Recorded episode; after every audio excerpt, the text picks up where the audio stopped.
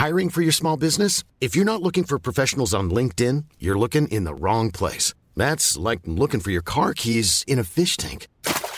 LinkedIn helps you hire professionals you can't find anywhere else, even those who aren't actively searching for a new job but might be open to the perfect role. In a given month, over 70% of LinkedIn users don't even visit other leading job sites. So start looking in the right place. With LinkedIn, you can hire professionals like a professional. Post your free job on linkedin.com slash people today.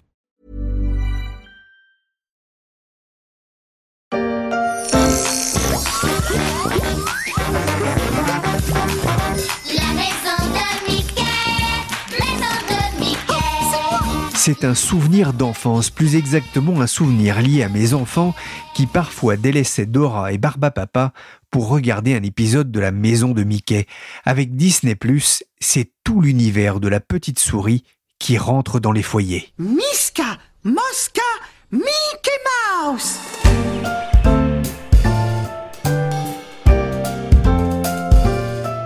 Je suis Pierrick Fay, vous écoutez La Story, le podcast d'actualité des échos, et je vous propose de visionner le match de la SVOD pour déterminer qui sera le champion du streaming vidéo en France et dans le monde. En football, on appellerait ça une équipe de galactiques. Peu pour être heureux. En défense, Balou, Mickey, Ratatouille et les Aristochats. Au milieu de terrain, tout l'univers Pixar et Marvel réunis. De Captain America à la Veuve Noire, en passant par Wally. Et en attaque, un morceau de choix, Star Wars, dont la nouvelle série, The Mandalorian. Mandalorien. Regardez dehors. Votre réputation n'était pas usurpée.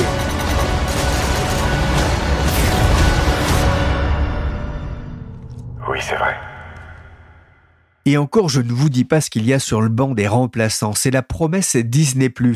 Quand le géant américain du divertissement se lance dans la vidéo à la demande par abonnement, il met les grands moyens. Mais cela sera-t-il suffisant pour contrer l'offensive de Netflix? Sur le temps de cerveau disponible des téléspectateurs. Il y a quelques mois dans la story, on vous avait parlé de la stratégie gagnante de Disney qui était parvenue à ranimer la flamme à coups d'acquisitions coûteuses mais au final fructueuses. Pixar, Disney, Marvel et plus récemment la Fox. C'était la réussite de son patron emblématique, Bob Iger. Mais la bataille pour le streaming, pour le papa de Mickey, s'annonce beaucoup plus indécise. Nicolas Madeleine est journaliste aux échos, il est en charge de la rubrique média. Nicolas d'abord, que propose Disney ⁇ Disney ⁇ c'est une offre euh, familiale présentée comme telle, même si euh, Disney dit que ça s'adresse à tout le monde, aux jeunes et aux vieux. Ce sont tous les, les classiques euh, Disney, et puis surtout toutes les franchises des sociétés rachetées dans les 15 dernières années, comme Pixar, avec des chefs-d'œuvre, même comme Ratatouille et le dernier Toy Story 4, hein, ou bien sûr les Marvel, hein, la franchise Star Wars, hein, et il y a aussi National Geographic hein, qui vient de la Fox, hein, qui a été racheté euh, récemment par Disney pour 71 euh, milliards. Donc c'est une offre familiale avant tout. Il y a quand même un petit air de déjà vu quand vous parlez de Ratatouille ou de Toy Story 4. Oui, alors attention, ils vont quand même renouveler le contenu régulièrement. Je crois que c'est 5, enfin je suis sûr même, c'est 5 à 8 films par an qui vont arriver sur la plateforme, plus tous les films euh, Disney qui sont sortis au cinéma. en ce moment, bien sûr, tout est retardé, mais il y en aura.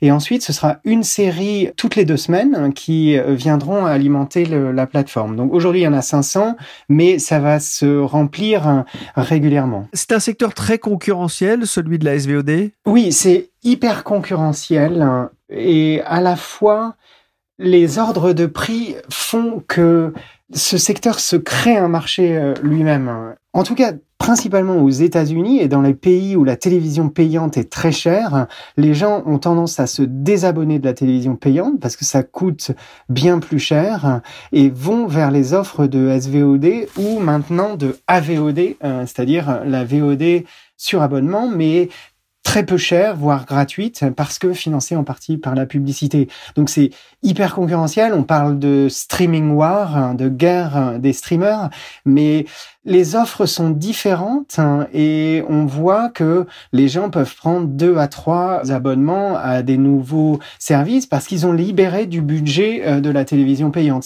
Vraiment flagrant aux États-Unis. Alors on parle de Netflix, hein, il y a Disney+, Amazon Prime, Apple TV aussi qui est là, et HBO Max hein, qui doit arriver au mois de mai. Euh, L'offre de Disney+, a été lancée en novembre aux États-Unis. Quels sont les, les premiers tours Les premiers tours sont exceptionnels. hein. Ils ont communiqué récemment qu'ils avaient 50 millions d'abonnés. Déjà, ça fait donc euh, cinq mois. C'est énorme, c'est déjà un peu moins d'un tiers par rapport à Netflix. Ils sont, j'ai l'impression, très contents du lancement en Europe. Ça vient de se lancer en France. On n'a pas encore de retour en France. Je pense qu'ils sont contents. La période est propice. Les gens sont confinés chez eux. Ils ont parfois des enfants dans une maison où ils doivent faire du télétravail. Disney, c'est beaucoup de contenu de, de grande valeur. C'est Netflix, c'est un peu toute la télévision. Il y a énormément de choses. Disney, ce sont des classiques.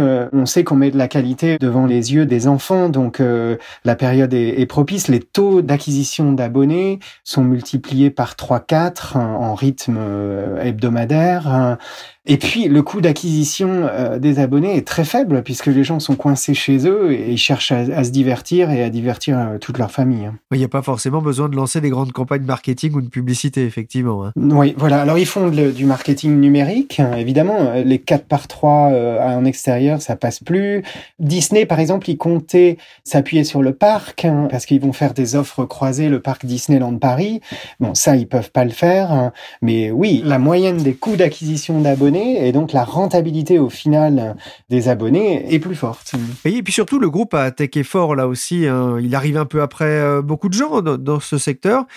Et il a fait un choix d'être plus bas en termes de tarifs? Effectivement, ils sont à 6,99, moins cher que Netflix, euh, beaucoup moins cher que HBO. Bon, HBO Max, on ne sait pas encore quand il arrivera en France. Euh, Les contenus d'HBO sont encore sur Orange pendant plusieurs années. On ne sait pas trop combien, mais donc L'offre de Disney, effectivement, est pas chère. On pourrait considérer un peu que c'est une deuxième offre. On a vraiment Netflix qui représente toute la télévision, bon, sauf le, le direct, hein, qu'ils n'ont pas encore, mais maintenant, il y a de la télé-réalité, il y a du documentaire, des films, des fictions, des reportages. Disney, eux, ils mettent en avant que c'est plus qualitatif, moins quantitatif, mais c'est quand même plus restreint pour l'ensemble de la population adulte qui regarde la télévision que Netflix. Mais c'est pricé, euh, enfin, c'est le prix choisi et, et adapté pour que beaucoup de gens le prennent et, pour faire du volume. En plus, il y a une chose chez Disney, là, c'est complètement remis en cause par le coronavirus, mais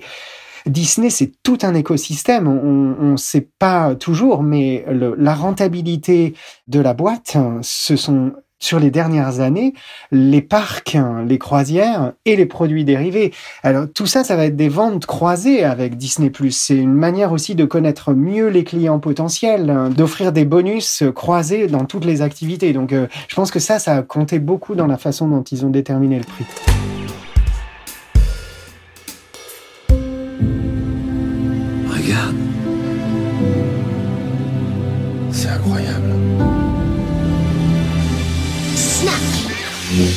Vous disiez hein, que c'était le bon moment finalement pour lancer un tel service, mais il y a eu du retard à l'allumage en France. Pourquoi? Alors, il y avait un problème apparemment de, réseau. C'est assez complexe. Ça a été lancé le 24 mars dans sept autres pays européens. Il n'y a pas eu de problème. Il est vrai que Disney Plus passait dans les autres pays que la France, hein, par des opérateurs télécoms. En France, ils passent par Canal+.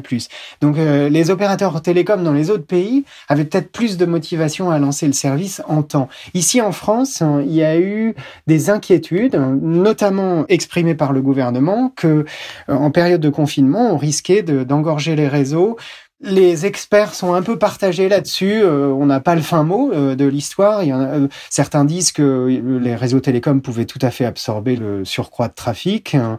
D'autres, euh, enfin chez Orange, on explique que non, c'était difficile. Il y a un- une technologie d'hébergement chez Disney qui est différente de celle de Netflix et ça pouvait poser des problèmes. Je, en tout cas, quand euh, Disney Plus s'est lancé le 7, avec un débit réduit, les opérateurs étaient confiants et puis voilà, on voit qu'il s'est il s'est rien passé de spécial. Alors, on sait que euh, la télévision, euh, en, ce moment, on passe énormément de rediffusions. C'est un peu compliqué hein, pour euh, la SVOD. On peut pas trop se baser là-dessus. On a son offre, on a son, portefeuille de films, de séries.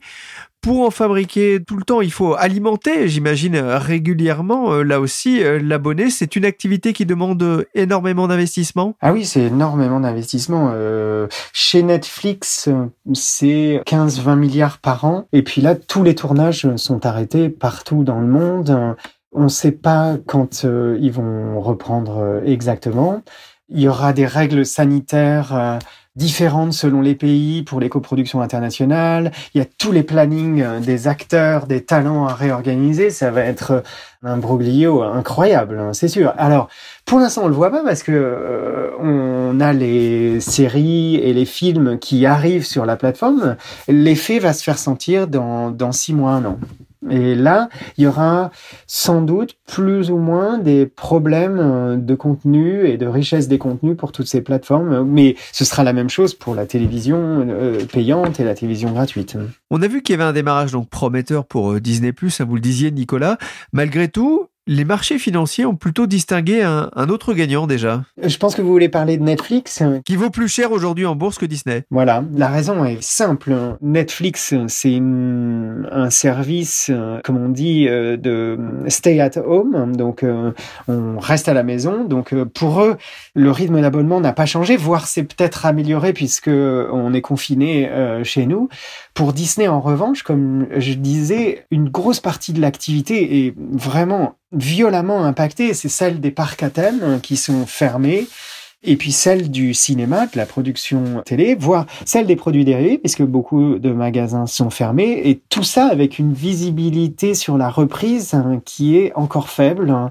Donc euh, Disney est pénalisé par rapport à, à- à Netflix. Big news for Disney announcing a new CEO for the company. Bob Chapek will be the CEO of Disney. Un dernier mot, Disney se lance dans la bataille avec un nouveau chef, Bob Chapek, qui remplace euh, euh, Bob Iger.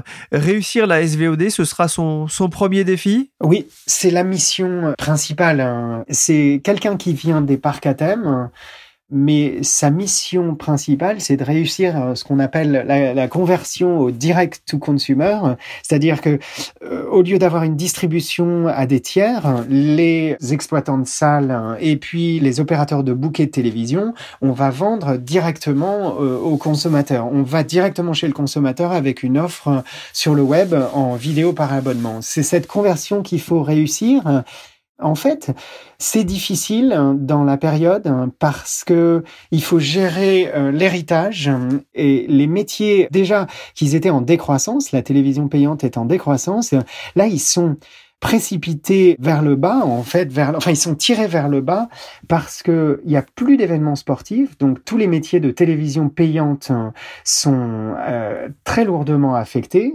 Et puis, il y a euh, ces parcs à thème, ces croisières, ces produits dérivés qui sont pénalisés par euh, le, le confinement. Donc, euh, on parle souvent de la dette de Netflix, mais ces boîtes-là, les, les gros euh, comme Comcast, hein, comme euh, AT&T Warner Media, comme NBC Universal et Disney, ils ont aussi pas mal de dettes hein, et ils ont un héritage à gérer. Et déjà, les investisseurs n'aimaient pas trop cet investissement dans des activités de SVOD qui sont perdantes sur plusieurs années. Disney ne s'attend pas à, des bénéfices sur Disney Plus avant plusieurs euh, années. Et là, ils vont devoir réaliser cette conversion dans une période qui risque euh, économiquement d'être très difficile, d'être une, récession. Donc euh, la pression, elle va être des marchés financiers, va être aussi très forte sur les boîtes d'Hollywood traditionnelles.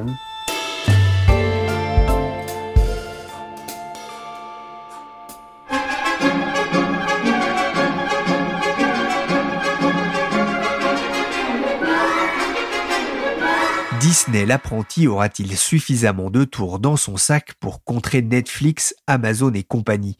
Le groupe part de plus loin. En France, selon une étude du cabinet Zemrush sur la base des recherches effectuées sur Google, Netflix se taille la part du lion en France avec près de 7 millions et demi de visites mensuelles, ce qui ne préjuge pas du nombre d'abonnés. Amazon s'installe dans le paysage avec un million de visites devant OCS, un peu plus de 200 000 visites Disney émerge avec un peu plus de 50 000 visites, mais derrière les conséquences épidémiques sur la consommation de télévision, il y a une réalité.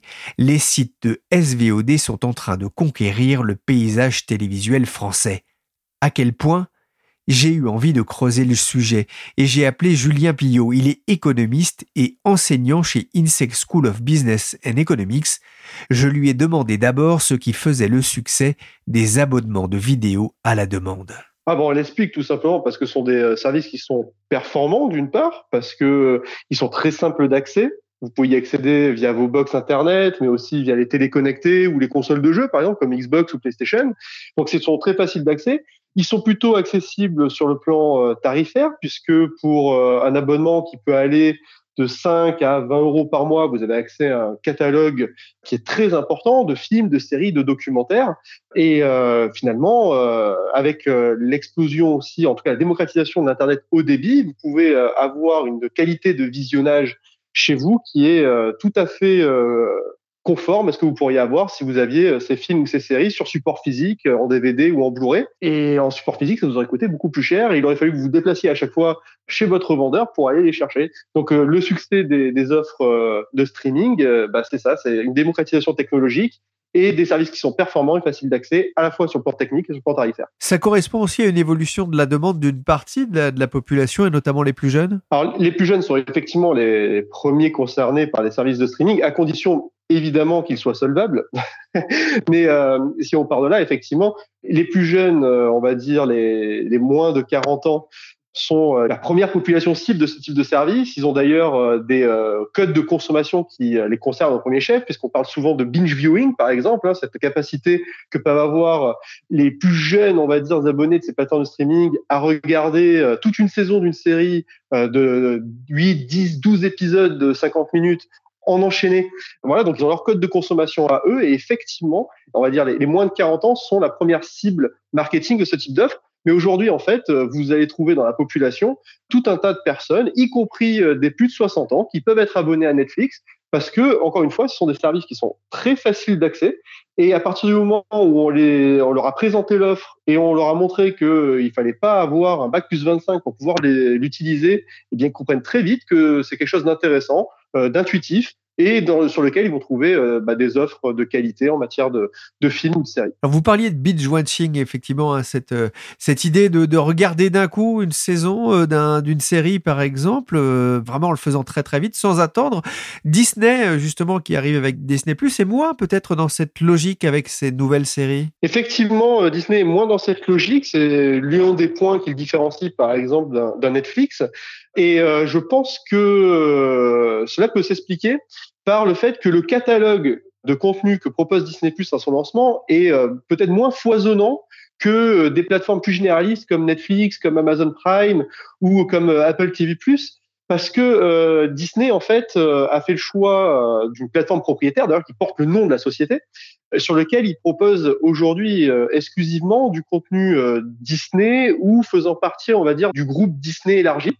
C'est la raison pour laquelle aujourd'hui, bah, quand vous avez euh, des plateformes comme Netflix qui proposent des dizaines de milliers de références euh, en film, autant en série et en documentaire, euh, bah, chez Disney aujourd'hui, si je prends Disney France, alors c'est une offre qui est quand même intéressante hein, que je vais vous citer, c'est peut-être 500 films et, et peut-être, allez, on va dire peut-être 7000 épisodes de série, quelque chose dans ces eaux-là. C'est conséquent, mais c'est très en deçà de ce qu'on peut trouver chez Netflix ou chez Amazon Prime.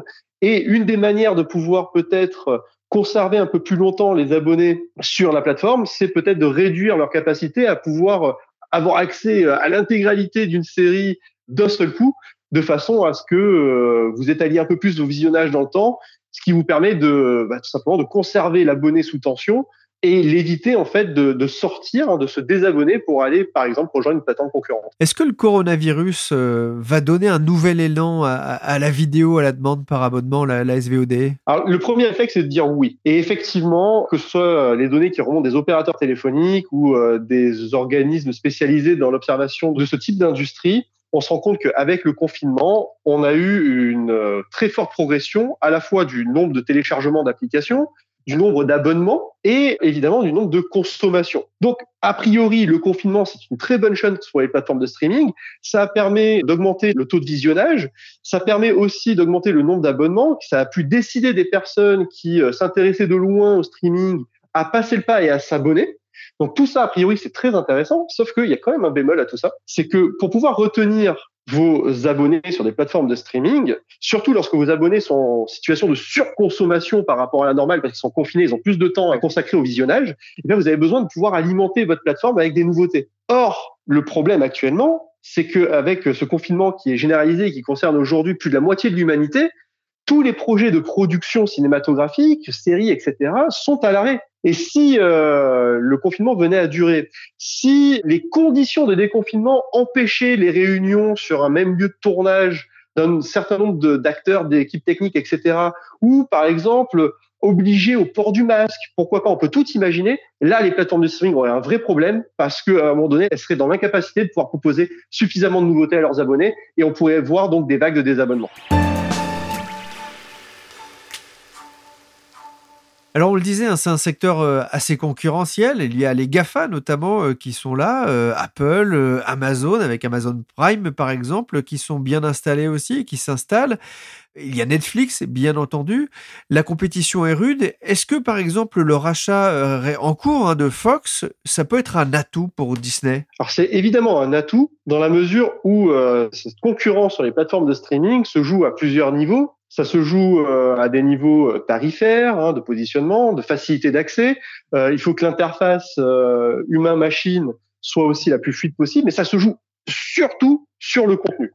Et le contenu, il faut le dissocier en deux parties. Il y a le contenu, on va dire, exclusif, et puis il y a tout ce qu'on va appeler les, contenus de complément, qui permettent de faire le nombre de faire le volume qui fait que votre plateforme est attractive, elle peut communiquer sur un grand nombre de films et de séries qui sont pas forcément exclusifs, mais sur lesquels en fait vous aurez euh, tout à fait accès moyennant votre abonnement. Et euh, évidemment, lorsque vous achetez la Fox, vous rachetez derrière toutes les licences de la Fox. Vous rachetez la capacité de pouvoir exploiter euh, les Simpsons, vous achetez la possibilité de pouvoir exploiter euh, X-Files, vous achetez la possibilité de pouvoir euh, exploiter les films Alien, les Die Hard, tout un tas de, films euh, à très forte résonance culturelle, Avatar, j'en passe. Donc il est évident que racheter une société comme la Fox permet à Disney de pouvoir densifier son catalogue de licences propriétaires et de pouvoir faire le choix de les exploiter sur l'une ou l'autre des plateformes euh, dont il est propriétaire.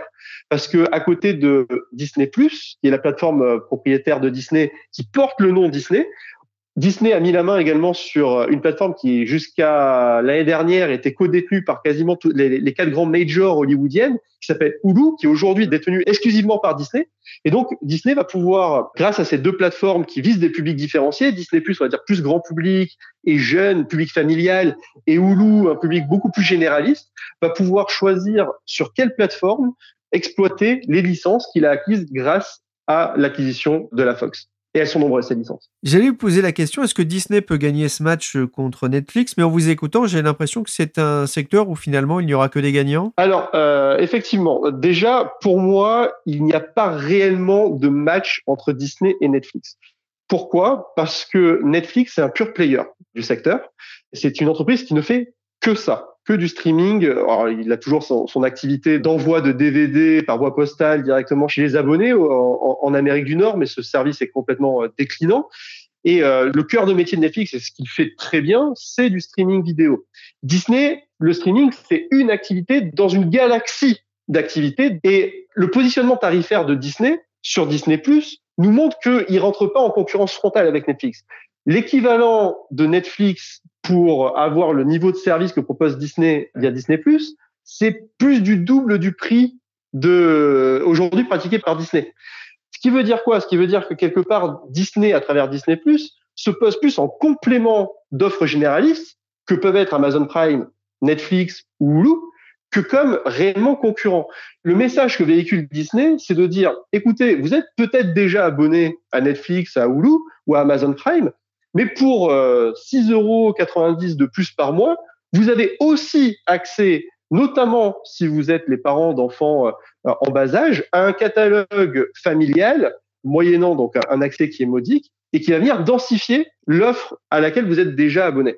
Alors, je dis ça en mettant quand même quelques précautions d'usage, parce que on verra sur le long terme si on sera capable au niveau euh, économétrique de pouvoir isoler d'éventuels euh, désabonnements d'offres généralistes telles que Amazon Prime ou Netflix pour les abonnements exclusifs sur Disney+. Mais en l'état actuel de la réflexion et de la connaissance en stratégie, eh bien, on sera très mesuré de parler euh, de match entre Netflix et Disney+, en cela que Disney+, ne se présente pas comme un concurrent frontal de Netflix, ce qu'il ne saurait être par ailleurs, parce que Netflix euh, a des capacités de, production aujourd'hui de contenu euh, exclusif pour sa plateforme, que ce soit des films ou des séries originales, que Disney n'a pas encore mis en place, parce que Disney a aussi des investissements très diversifiés à faire pour faire évoluer son offre de parc, pour produire des films à destination du cinéma, pour euh, développer ses offres touristiques et j'en passe. Merci à l'économiste Julien Pillot et merci à Nicolas Madeleine, chef de service adjoint au pôle high-tech média des échos. La story s'est terminée pour aujourd'hui. L'émission a été réalisée par Willy Mikegan, chargé de production et d'édition Michel Mini-Warnet. Vous pouvez nous suivre sur toutes les plateformes de streaming et de téléchargement et notamment sur Podcast Addict N'hésitez pas d'ailleurs à vous abonner et à nous donner 5 étoiles si l'émission vous a plu. Pour l'actualité en temps réel, c'est sur leséchos.fr.